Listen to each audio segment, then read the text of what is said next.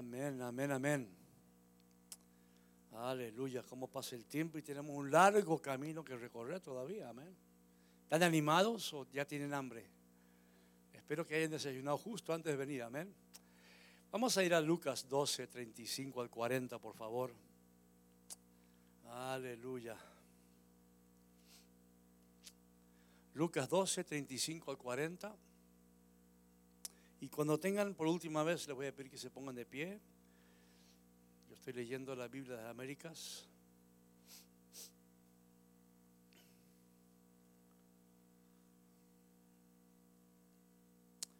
Y el Señor está hablando, está hablando con sus discípulos, pero también está hablando a nosotros.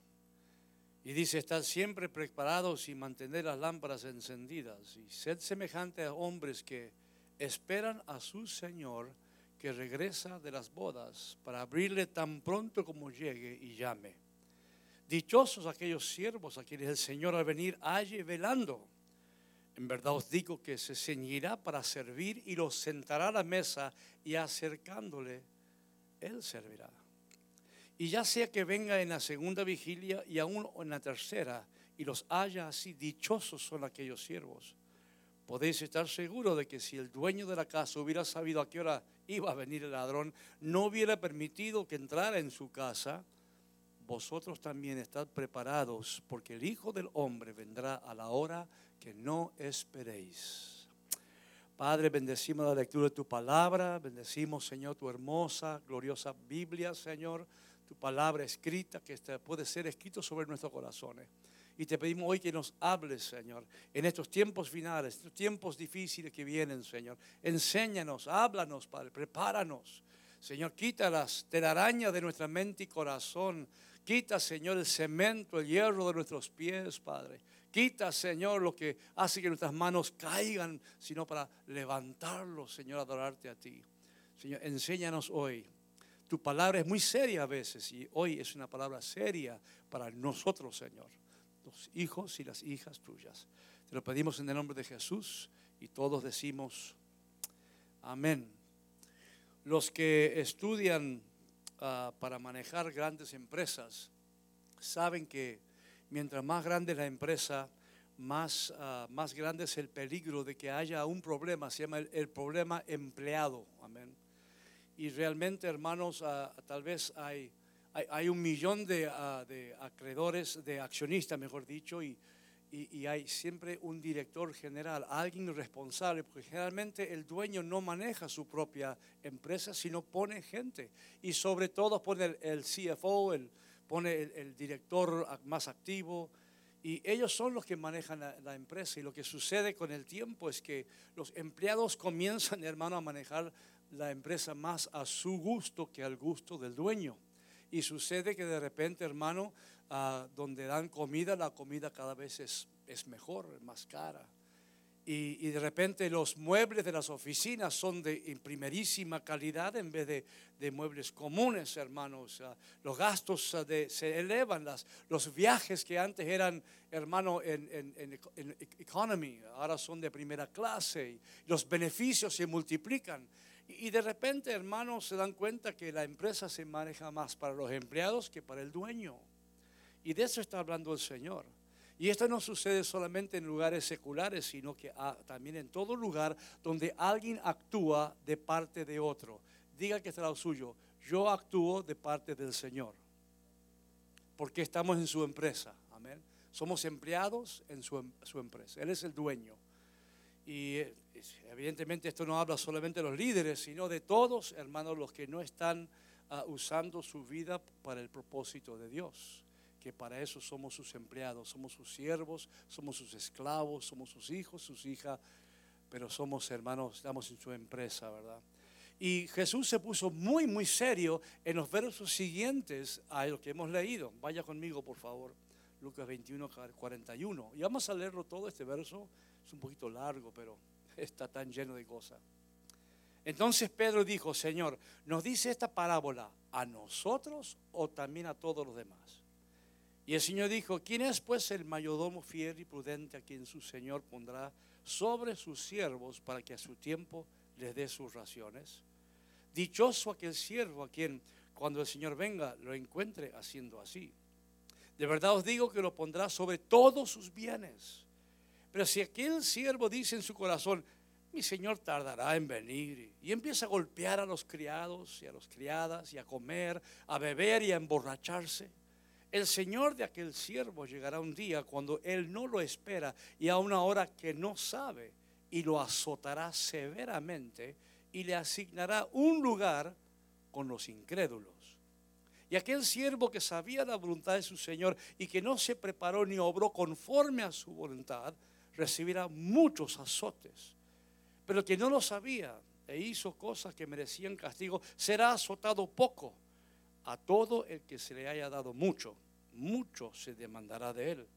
Y al que mucho le han confiado, más le exigirán. Son palabras de pelea, ¿verdad, hermano? Son palabras que nos ponen en el filo de la espada, ¿verdad? Pedro pregunta, esta parábola, porque, Pedro no es ningún tonto, hermanos. ¿Esta para, es para nosotros o es para todos? Él quiere, él quiere que sea para todos, no solamente para ellos, ¿verdad? Evidentemente, ¿esta enseñanza es para los discípulos o es para la multitud? Y, Jesús está hablando de mayordomos y de siervos. Está hablando de los dos, de estar preparados para la llegada del dueño. Pregunta que está lo suyo. ¿Estás preparado para la llegada del dueño? Porque hermano, es, hermoso pensar que viene el rapto y todos nos vamos tranquilos y no hay ningún problema total. No tuvimos nada que hacer en este mundo. Lo cual es una gran mentira de Satanás. Hay un montón de cosas que tenemos que hacer, ¿verdad?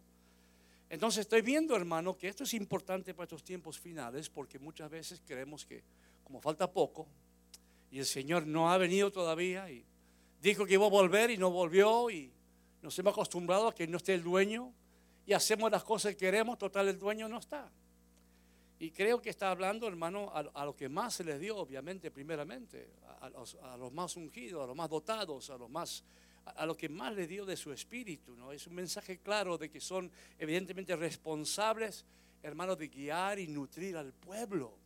En la iglesia, evidentemente, el pastorado, el liderazgo, sobre ellos el juicio va a ser más severo porque se les dio más, se, les dio más para, para realizar. Y más vale que lo hagan bien porque si no viene el Señor y en sus manos, dice la palabra, tiene un azote o tiene un premio. Dice que si, si hace todo lo que tiene que hacer, dice que lo pondrá sobre todos los bienes del dueño. ¿Qué son todos los bienes de Dios? A ver, todo lo que existe. O sea que reinaremos con Él, dice la palabra, ¿verdad? Reinaremos con Él. Pero dice ahí que no todos reinan, ¿verdad? Algunos son azotados. Algunos hermanos a quienes se les dio una tremenda responsabilidad y no la, hicieron, fracasaron, dice que los pondrá con los incrédulos. Busqué esa palabra en el griego y es apistos. Pistos es fe, apistos sin fe. Los pone con los que no tienen fe. Y uno dirá, pero, pero un momento, Dios lo escogió a él para ponerlo a otros siervos, le dio una responsabilidad. Pero igual esa persona, ese, ese, director de la empresa, hermano, ese, ese, empleado, tiene que hacer lo que fue enviado a hacer, hermanos. Amén. Y de esto no se escapa ninguno de nosotros. No creamos, hermanos, que, que bueno, no tengo ninguna responsabilidad. Sí, tenemos una gran responsabilidad. No tan grande como los discípulos a quienes estaba hablando, porque ellos comenzaron este asunto. Amén. Cuando el Señor se fue, ellos fueron los escogidos para, para que esto arranque, hermano para que la iglesia sea creada, para que todo empiece a funcionar. Entonces, por eso Pedro pregunta, ¿esto, es para nosotros? Claro que es para ustedes, Pedro. Porque sobre ustedes esto pongo una gran carga, un peso muy grande. Ustedes me han estado conmigo tres años y medio absorbiendo todo lo que tengo. Les he dado el Espíritu Santo. Entonces, sobre ustedes está puesto esto. Y uno dirá, wow, gracias a Dios que no fui uno de sus discípulos, porque qué tremendo, ¿verdad? Pero tremendo premio tienen los discípulos en el cielo para aquel que ha estudiado un poquito, ¿verdad? Entonces hay bendiciones, hermanos, para los que sirven fielmente al Señor y consecuencias duras para los que abusan su posición. Y Santiago 3.1 dice, hermanos míos, no os hagáis maestros muchos de vosotros, sabiendo que recibiremos un juicio más severo. Porque, porque hermano, es, es, el juicio es más picky para los que Dios les dio una carga más grande. Porque la bendición va a ser más grande. Al que le sirve más, la bendición será más grande. Es lo que está diciendo, ¿verdad? Entonces muchos, ah, bueno, no muchos, algunos me han dicho, señor, padre, pastor, usted muchas veces habla sobre, sobre el hacer, sobre trabajar, sobre estar. claro, ¿cómo no voy a hacerlo? Si aquí el que está diciendo estas palabras es Jesús, el dueño, y Él va a volver a ver lo que hicimos. Y tengo una palabra al final de, de que voy a hablar hoy que es bien, bien tremenda. Amén.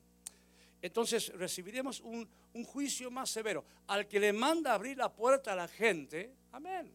Ese es un trabajo sencillo. Lo único que tiene que hacer es llegar a tiempo y hacerlo bien. Significa cuando ve a alguien que viene, abre la puerta y esa persona pasa. Amén.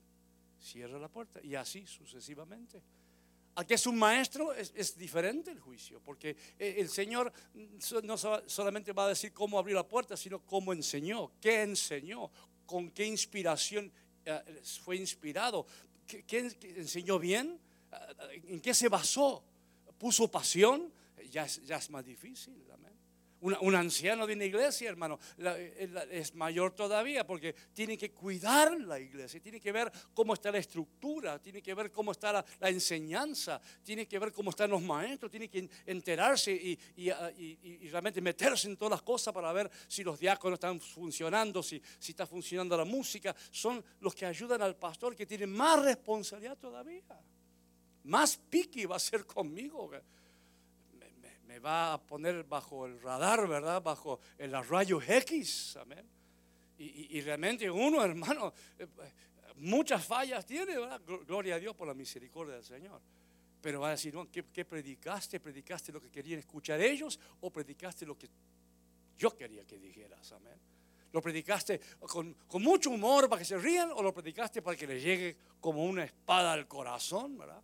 O sea, hay, muchas formas en que, en que uno es juzgado según esta palabra.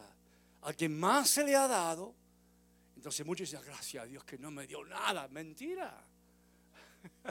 a todos, aunque sea un talento, te ha dado. Hermano, más vale que no lo estés ocultando o estés diciendo, es que esto no es para mí, esto es para ti. Dígaselo al que está suyo, esto es para ti. Hágale así en el hombro, a ver. Esto es para ti, no, no es que para otros. Es que yo apenas soy un, obrerito, apenas soy un, hijito de Dios. Amén, gloria a Dios que lo seas. Entonces hay, hay que trabajar, amén hermanos. Y en este, evidentemente, Jesús está pintando un cuadro de, un dueño que deja su empresa, su familia, sus campos a un director y se va a viajar un tiempo, va a salir, va a salir y va a decir, mira, dice, lo que tenés que hacer es darle de comer a los siervos, tenés que cuidarlos, mantener la casa, todo en orden. Y pueden pasar dos cosas, hermano, amén. El director hace lo que le dice el dueño. Cuando vuelve el dueño, ves que está todo bien. Los siervos están gorditos, la casa está cuidada, los campos están bien, los graneros están llenos. Y dice, entonces, te voy a poner sobre todas mis propiedades porque has demostrado ser fiel. O sea que la bendición va a ser muy grande para esa persona porque demostró, dio evidencia de que pudo manejar correctamente, confiablemente lo que el dueño le puso en sus manos. Lógico. O puede ocurrir otra cosa, que el dueño se va por más tiempo. Le dice, mira, en un año vengo y pasaron dos. Y el siervo, hermano principal, el director de la empresa, ya, no vuelve este, ya no viene ya. Tendría que haber vuelto a los seis meses y avisó que no venía y después al año ya ni avisó, tal vez ya ni venga, quién sabe lo que ha pasado, aleluya. Esta empresa es casi mía.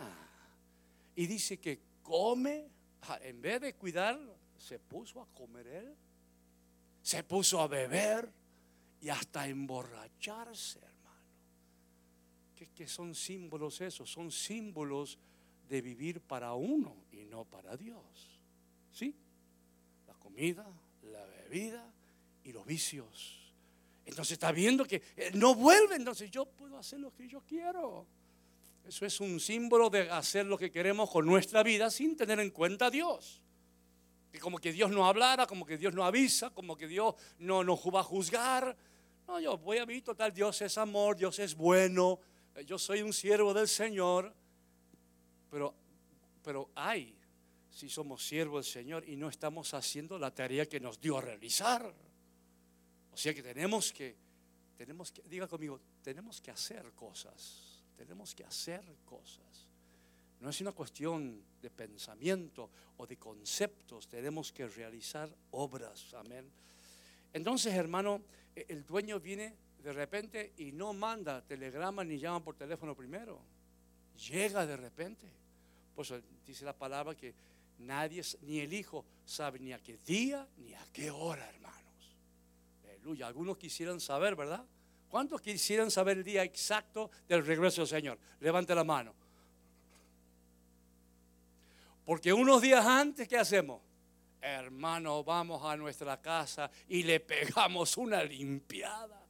Hermano, sacamos los muebles afuera, cambiamos la alfombra, agarramos el clorox, hermano, y bañamos todo. Estoy hablando del cuerpo de uno, ¿no? Del espíritu de uno. Claro, nos ponemos a orar, Padre, y nos podemos arrepentirnos. Me arrepiento, 20 años aquí sin hacer nada, pero hoy Hoy, Señor, te prometo que voy a hablar con el vecino. Voy a empezar a amar a mis semejantes. Y te, ah, Señor, tú ya sabes que te adoro, Señor. Siempre te he adorado. Eso haríamos, por eso nadie sabe. El dueño vuelve, hermanos. Y, y, para colmo, el dueño es como si tuviera cámaras por toda la casa. Sabe exactamente lo que ha estado pasando en la casa en el dormitorio, en la cocina, en los campos, en la mesa, sabe todo. Está todo grabado. Cuando llega, no, llega a enterarse lo que pasó, ya sabe lo que pasó. Él ya sabe todo. Él viene, hermano, pues dice, llevará muchos azotes. ¿Por qué? Porque ya viene con el látigo. ¿Por qué? Porque sabe lo que ha estado haciendo este hombre sabe que el siervo no ha estado trabajando, encuentra todo desordenado, sus instrucciones han sido ignoradas. Para colmo se aprovechó de la ausencia para hacer su, propio lucro, sus propios fines, su propia vida aprovechándose de, la vida que le dio, de la casa que le dio, de, de, todo lo que le dio el dueño. Ah, no, no voy a vivir para él, voy a vivir para mí. Eso es lo que está diciendo, está pasando. Él sabía que tenía una alta responsabilidad y privilegio. ¿Cuánto creen tener privilegio de ser hijo de Dios? Es un privilegio, hermano. El día del rapto, ¿sabes cuánta gente va a llorar porque no eran hijos de Dios? Van a llorar. Así, Señor. Y para muchos va a ser muy tarde, hermanos falló en su obediencia y en su trabajo, las consecuencias fueron terribles. Versos 46. El Señor de aquel siervo llegará un día cuando Él no lo espera y a una hora que no sabe y lo azotará severamente y le asignará un lugar con los incrédulos. No solamente perdió, hermano, su chamba, sino perdió su vida. Hermanos, terrible, ¿verdad? Pero ¿qué pasaría si el director no estaba enterado de lo que el dueño quería. Esa es la segunda, la tercera opción. Entonces Jesús entiende, hermano, que mucha gente no entiende. No entiende cuál es la función. No entiende su llamado, no entiende sus requerimientos, no entiende sus mandamientos. Nos ha enviado, porque a todos nos ha enviado para algo, nos dio un talento. Y tal vez algunos hermanos no, no, no saben lo que es. No se han enterado. Honestamente, no entendieron lo que tenían que hacer, hermano, no, sabían. Pero, Jesús dijo que si el director sabía lo que el dueño quería y no lo hizo, sería castigado con todas las de la ley. Pero que si no sabía, entonces sería castigado, pero no tan severamente. Eso es para gente que dice, algunos tal vez estén pensando, ah, ese soy yo. me salvé por lo menos. Amén. unos azotitos me aguanto. Amén. Pero con tal de entrar al cielo estamos bien. Es un pensamiento derrotista. Es un pensamiento no de primera, sino de segundo, de tercera calidad. Porque lo bueno sería, no, no, yo soy el siervo del Señor y, me he enterado de lo que tengo que hacer. Y sé lo que tengo que hacer. Y si no lo estoy haciendo, a, trabajar se ha dicho, ¿verdad? Entonces, ¿qué podemos aprender de esta parábola, hermano? Es evidente que está dirigida a los líderes de la iglesia del Señor. Los líderes de la iglesia del Señor, hermanos, son, ah, pero no es exclusivamente para ellos, obviamente. ¿no? Realmente los que estaban cerca de Cristo, ellos discípulos, iban a ser la, base de la iglesia, iba a ser de ellos, iba a comenzar la enseñanza, porque el Señor se lo había dado todo a ellos. Ellos tenían que entender la magnitud, hermano, de su, de su responsabilidad. Tenían que entender de que, él, se los hizo ver. Estaba diciéndome a Pedro, mirad, Santiago, mirad, todo, Mateo. Miren, sobre ustedes está puesto esta carga. Ustedes no me pueden fallar. Porque yo me voy, dice. pero les voy a dejar mi Espíritu Santo para que los, los, enseñe todo lo que yo he dicho, les recuerde todo lo que he dicho. Porque no se van a acordar. Hemos estado tres años y medio juntos y se van a olvidar de unas cosas, pero el Espíritu Santo les va a recordar. Líguense a Él. Él va a venir sobre ustedes. Quédense en Jerusalén. Se los voy a enviar. Él va a venir, los va a llenar y los va a poder. Gloria a Dios. Porque sobre ustedes, la enseñanza de ustedes va a llegar a billones de personas. Esa es responsabilidad, hermanos. Por eso el Señor les habló tan fuertemente ellos serían los directores y no podían usar su, la posición de autoridad y poder para sí mismos. Debía ser todo para el Señor, hermano. Pero la realidad, hermano, que esta enseñanza también abarca a muchos más que los líderes, mucho más que apóstoles y pastores y maestros y profetas y muchos más, hermano. Es para todos nosotros, hermano. Digo conmigo, es para todos nosotros es un llamado de atención para los que están vaguitos, hermano. ¿eh? Los que se han medio lavado las manos ah, y están comiendo y bebiendo para ellos.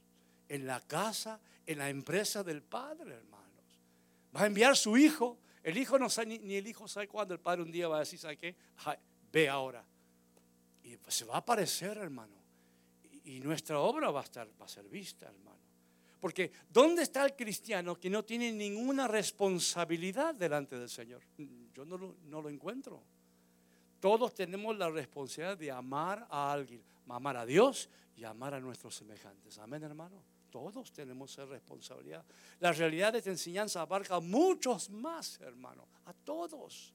Y esta palabra es un desafío muy grande para todos los cristianos, para la iglesia del Señor la iglesia que Él dejó justamente para conquistar el mundo. La luz del mundo, hermano. Que, Él dejó. Los, los, apóstoles tremenda luz tenían, ¿verdad? Una, una foguera, una hoguera era eso, ¿verdad? Un fuego intenso. Pero con el pasar de los años y los años, como que ya son chispas, ¿verdad? La luz ya no, no ilumina mucho, la iglesia no, ha sido, ha sido rodeada, hermano, por la oscuridad y como que la iglesia está un poco miedosa de, levantar la antorcha, hermanos. Bueno, pues el Señor me entiende, sí te entiende. Y tal vez uno reciba pocos azotes, dice hermano. Pero el asunto es, hermano, que nosotros tenemos que hacer, amén. El director de la palabra manejó las cosas como un impío y tuvo destino de impío. Amén, hermanos. Eso es tremendo. Sus hechos definieron su motivación y su motivación era servirse a sí mismo. Esta es mi vida y la voy a vivir como yo quiero. Y en la iglesia del Señor hay mucha gente que piensa así. ¿sí? Él me dio la vida, gracias por la vida, gracias por tu bendición, por tu perdón, por tu misericordia. Gracias, Padre. Amén. A vivir mi vida como ese es el, hombre este que estaba encargado, hermano. Nos sirve también para reconocer a los falsos de los verdaderos. Ahí en Mateo 7, 16. Está muy claro que por su fruto lo conoceréis. ¿Acaso se recogen uva de los espinos o higo de los abrojos? Así todo árbol bueno da frutos buenos, pero el malo da frutos malos. Un árbol bueno no puede producir frutos malos y un árbol malo producir frutos buenos. Todo, y esto es difícil aquí, ¿verdad? Todo árbol que no da buen fruto es cortado y echado al fuego. Así que por los frutos los conoceréis. Entonces el mayordomo no dio buenos frutos. Conocía las órdenes del dueño, pero abusó su posición, hermano, y, usó lo que no era de él para vivir a su manera y en su propia voluntad. Entonces, hay que entenderlo. Fue cortado como un árbol que no da fruto. Amén. No hay duda que todos debemos servir según las obligaciones de nuestra fe. Jesús no está, hermano, esperando perfeccionismo. Aunque la palabra dice que seamos perfectos, es una meta, ¿verdad? Pero no está pidiendo perfeccionismo. Nadie está exceptuado realmente de seguir a Cristo, hermano, conformando su vida a Él. Todos los hijos y las hijas de Dios tenemos ese llamado. Amén. De, primero, primero su voluntad. Diga conmigo, primero su voluntad. Y a veces son palabras nomás, amén. Donde hay un llamado grande, hay una gran responsabilidad. A, todo el que le ha dado mucho, dice, mucho se demandará de él. Y al que mucho le han confiado, más le exigirán. Esta es una realidad en el sistema legal. Si uno comete un crimen grande, lo ponen a cárcel por muchos años. Si uno comete un crimen pequeño, lo ponen a cárcel por poco tiempo. Hay gente que comete un pequeño crimen sin haberse enterado, sin saber. Y muchas veces tienen misericordia de esa persona. Todos comparecemos a ese juicio de Dios. Amén. Él está juzgando a todos en todo tiempo. Él es el único que puede juzgar con juicio justo. Y estas son advertencias serias de parte de Dios. Dios no está jugando con los liderazgos. No está jugando un juego. Está jugando. Este no es un juego para Dios. E-, él ha puesto personas a, usar sus talentos, amén, en este mundo y ahora, no después algún día, ¿verdad? Entonces todos tenemos que, ver esto. Ahora, e-, e-, esta no era la palabra que yo traía para hoy, yo traía otra palabra. Pero el Señor me dijo que es más o menos la misma de otra forma. Porque hemos venido hablando de amar a Dios y amar a nuestros semejantes, ¿no? Y, muchos pueden malentender, hermano, ah, el asunto, cómo es que yo debo amar a alguien. Pero amar a los demás, que es, es nuestro llamado a todo hijo de Dios, ¿verdad? Dice, no es, hermano, hacer esfuerzos por el sentir, sino por el hacer. Dígalo conmigo. Amar a los demás no es hacer esfuerzos por el sentir, sino por el hacer no es tratar de amar sentimentalmente a las personas que ni conocemos o que pasan por nuestra vida sin tiempo para llegar a sentir algo por ellos. Jesús dijo, si me amas, guardarás mis mandamientos.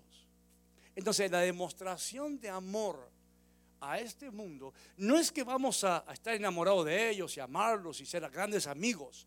Nuestra manera de, de demostrar nuestro amor es predicarle la palabra, hermano. Es, es amarlos por los hechos, es tener misericordia, de compasión de ellos.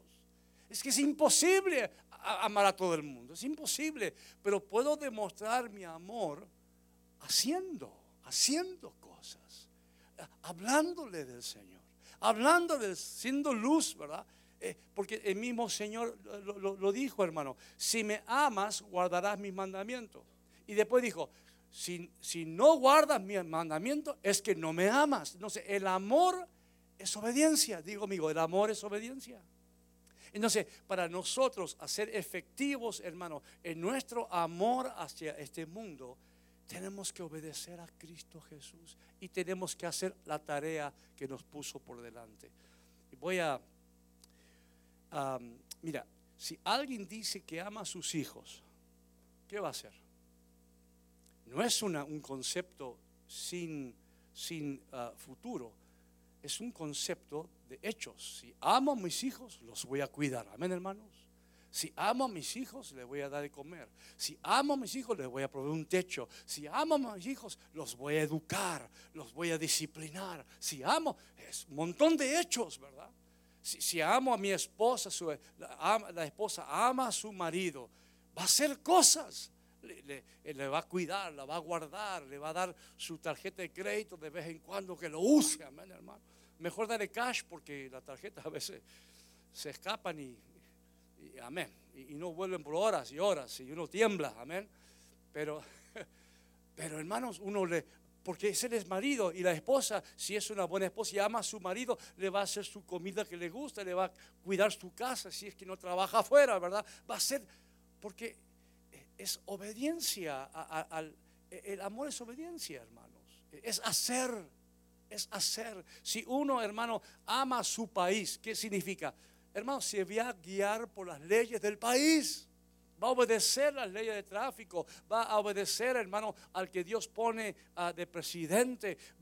así es, si amamos el país, vamos a, obedecer las reglas del país.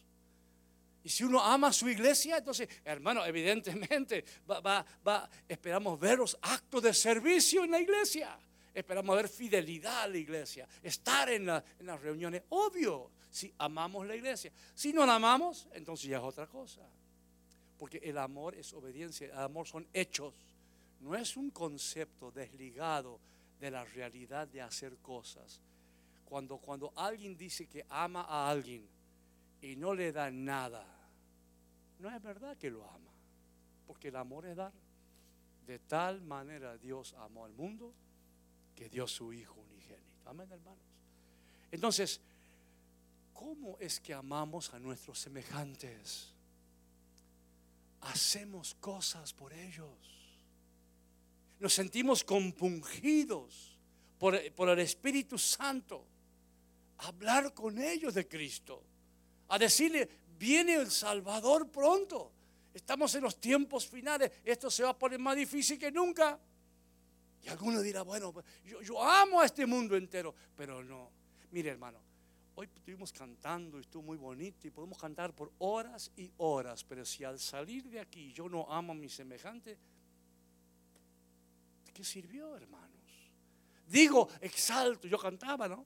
Te amo, Señor, te adoro, Señor, te exalto, Señor. Entonces dice, bueno, demostrame ese amor, pero no a mí, demostrarlo allá afuera, demostrarlo con tus semejantes, que son las dos leyes principales de Dios, hermano amar a Dios sobre todas las cosas y a nuestros semejantes como a nosotros mismos. Amar es obedecer a Dios. Si me amas, guardarás mis mandamientos, hermano. Eso es amar a los demás. Entonces, alguno dice, es que yo amo a Dios. No, muchos dicen eso, pero no obedecen a Dios, no realizan sus mandamientos. Yo sé que son palabras, hermano, pero, eh, el Señor no nos da palabras para que nos durmamos, nos da palabras para que nos despertemos, hombre. Hermano, eh, algún día yo voy a estar delante del Señor y el Señor me va a decir, ¿y, tú motivaste a las personas a hablar con la gente? Sí, sí, Señor. Motivaste a las personas a alabar. Amén, Señor. Motivaste a las personas. Eh, me va a decir, hermano, hermanito, hijo, hijo Eric motivaste a las personas que hablaran con la gente de afuera, que dieran su testimonio, que, que, hablaran de Cristo. Voy a decir, sí, sí lo hice. Un montón de veces. Y me va a decir, entonces estás absuelto. Porque, hermano, arriba de, la muralla hay un centinela. Y el centinela, cuando ve venir al, enemigo, le dice a los allá abajo: Viene el enemigo, ármense, prepárense. Entonces, si viene y ellos no se despiertan y no hacen lo que tienen que hacer, y el enemigo viene y lo destruye, ah, la sangre de ese centinela está clara, está tranquilo. Yo les avisé, Señor. Pero si el centinela está sobre el muro, ve venir el enemigo y no dice nada, y el enemigo lo destroza, la sangre de ellos va a estar sobre el centinela. Entonces, hermano, podemos anhelar conocimiento Podemos anhelar profundidades bíblicas. Podemos anhelar, hermano, unción de lo alto. Pero si no amamos a nuestro semejante hablándole de Cristo, ¿de qué sirve todo eso? No, hermanos, discúlpeme. Hay, y gloria a Dios por las iglesias de, profundos conocimientos. Hermano, el hermano Otto hablaba cosas que tremendas, tremendas. Gloria a Dios. Cada lugar tiene su llamado, tiene su, su, profundidad, amén. Pero hermano, la motivación aquí tiene que ser que tú seas el evangelista que debes ser, que tú seas el discípulo que tienes que ser, que, tú salgas de tu círculo cerrado y amplíes, hermano, tu carpa, que empieces a hablar con la gente motivado por el Espíritu Santo o motivado por el pastor, amén hermano, lo que sea. Pero que traigamos a alguien a esta casa, que le hablemos del Señor Jesús, que, que demostremos que realmente amamos. Y amar, hermano, no es invitar a cualquiera a comer y, hacerle regalitos. Amarlos es decir, ¿sabes qué? El Señor Jesús va a venir. Y si no tienes, no, no, no conoces al Señor como tu Salvador, hay una gran oscuridad donde vas a ir. No importa cuántos años tengas aquí, hermano. Los jóvenes, pues, yo soy joven todavía. Hermano, no es la juventud, es la realidad.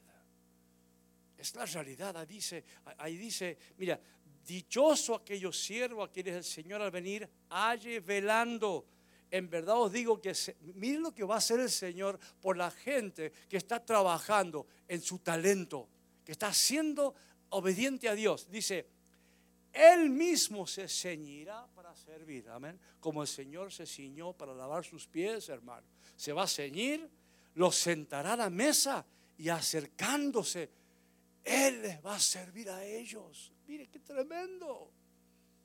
El Señor, el dueño pago más impresionante, hermanos. ¡Wow! Pero, hermanos, cuando el Señor Jesucristo nos dice, amarás a tu Dios con toda tu alma, tu mente, tu corazón y tu fuerza, nos está diciendo que Dios no la verá en las palabras que hablamos, sino en nuestra obediencia a sus mandatos. Nosotros podemos decir, Dios, yo te amo y Él escucha, pero Él no ve las palabras, Él ve los hechos. Si me amas, guardarás mi palabra. Y no tuve tiempo porque como el Señor me, que me cambió todo, ahí tengo una lista de 47 órdenes, mandatos de Jesucristo en el Nuevo Testamento. Que prometo que el domingo que viene hago copias para todos. Amén. Porque dice, si me amas, cumplirás mis mandamientos. Ahí, van a tener todos los mandamientos. Y también tengo, hace una semana atrás le hablé que había 1050 mandamientos en todo el Nuevo Testamento. Y saben que ahí también las tengo. Amén. Y el que quiera, son 1050, hermano. Están en inglés. Amén. Porque no las hice yo, ahí los busqué y los encontré. Y, y voy a hacer copias para todos. Son un montón, son 12 hojas de mandamientos, hermano. El que quiera que me diga, lo anotamos y yo el domingo que viene se los traigo. Amén. Ahí están todos los versos. Les va a servir un montón, tan bien dividido en partes. Está, está fabuloso. Para que sepamos que el Señor escucha las palabras, pero ve las acciones. Escucha las palabras, ve las acciones. Escucha los cánticos y ve las acciones. Escucha las promesas y ve las acciones. Escucha, hermano, todo lo que decimos, pero mira las acciones, porque si me amas, guardarás mi palabra. Si amas a tus semejantes, no es suficiente decir que los amamos. Hay que salir del cascarón, hermanos. Vamos a ponernos de pie, por favor.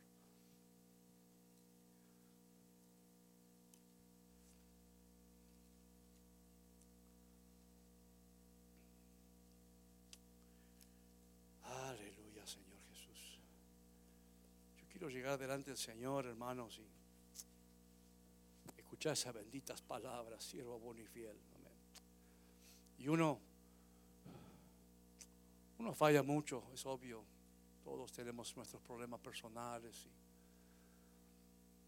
pero qué bueno, hermano, que es arrepentirnos, pedir perdón al Señor. Él enseguida nos perdona, nos ayuda envió su Espíritu Santo para que nos perfeccionara, nos ayudara, nos instruyera, nos fortaleciera, nos, nos dijera todo. Pero tenemos que despertarnos, hermanos. Esto es para todos. Esto no solamente para los líderes de la iglesia, esto es para cada persona que está escuchando mi voz. Esto no es cuestión de hablar, es cuestión de hacer. Porque el hacer demuestra que las palabras son ciertas o no. Que tu sí sea sí y tu no sea no, dice. ¿Cómo sabemos si algo es verdad? Vemos la obra, vemos el fruto, vemos el fruto y Dios ve el fruto.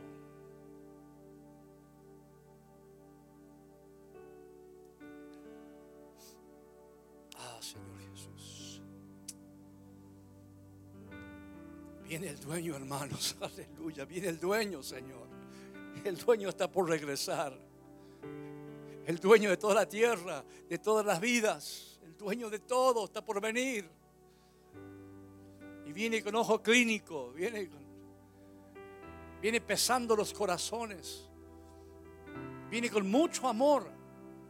Pero viene recordando y sabiendo todo lo que hemos hecho. Todo, todo. Todo, Los pecados han sido perdonados, pero la obra realizada va a ser juzgada. Al que le dio mucha responsabilidad, le confió muchas cosas de su obra, será juzgado más severamente, más piqui va a ser el Señor. ¿Cómo lo hizo? ¿Cómo trabajó? ¿Lo hizo sinceramente? ¿Lo hizo por interés personal? ¿Por fama? ¿Por orgullo? ¿O lo hizo de todo corazón? Y al que le dio poquito, le va, a mirar y decir, mire, te di poco que hacer y lo hiciste bien. Lo hiciste bien.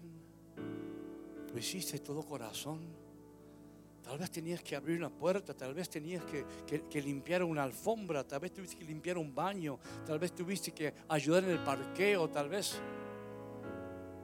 Tal vez te pusieron ahí y, y tú pensabas que podías hacer más, pero te dieron ese trabajo. ¿Cómo lo hiciste? ¿Lo hiciste bien? Algunos hermanos le dio el don de dar. Hermano, al que Dios le dio el, el don de dar más, de hermano, da. El que Dios le dio el, don de, alabar, alaba. El que Dios le dio el don de consejería, hermano, para dar consejo. El que Dios le dio, hermano, el, don de, apoyar, ayudar, de ayudar a llevar la carga, hermano, con todas tus fuerzas. Porque el dueño viene, hermanos y la empresa es de Él, no es nuestra. Esto no es del pastor, no, esto no es de los, es de Él, es de Él, es de Él, es de Él. Quebranta mi corazón, quebranta mi vida, te entrego mi voluntad a ti, todo lo que soy Señor, todo cuanto tengo es tuyo.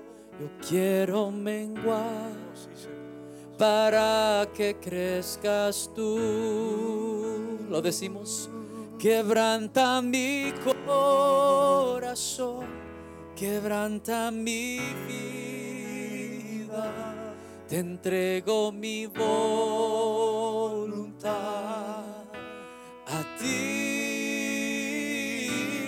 todo lo que soy, Señor, todo cuanto tengo es tuyo. Yo quiero menguar para que crezcas tú. Hay con todos los ojos cerrados delante del Señor. Dios nos habló y Dios ha hablado.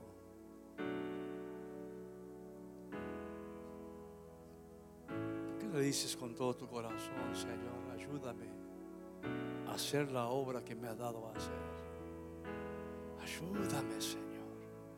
Despierta mi mente, mi corazón. Quita, quita de mi vida, Señor. Toda voluntad personal que me evita realizar tu obra, Señor. Quita, Señor, todo deseo, todo gusto personal que está evitando que yo te sirva como yo debo hacerlo. En la obra que tú me has puesto a realizar, Señor. Padre, en nombre de Jesús, quita de mí, Señor, el temor, Padre, que, puede existir por, por servirte a ti, Señor. Quita, Señor, quita el temor, Padre. Dame las fuerzas necesarias. Quita de mí las excusas, los razonamientos humanos para no servirte, Señor yo quiero servirte, Señor.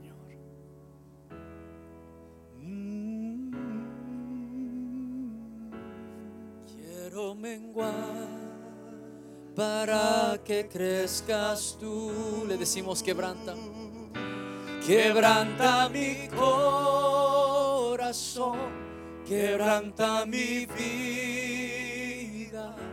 Te entrego mi voluntad, solo a ti.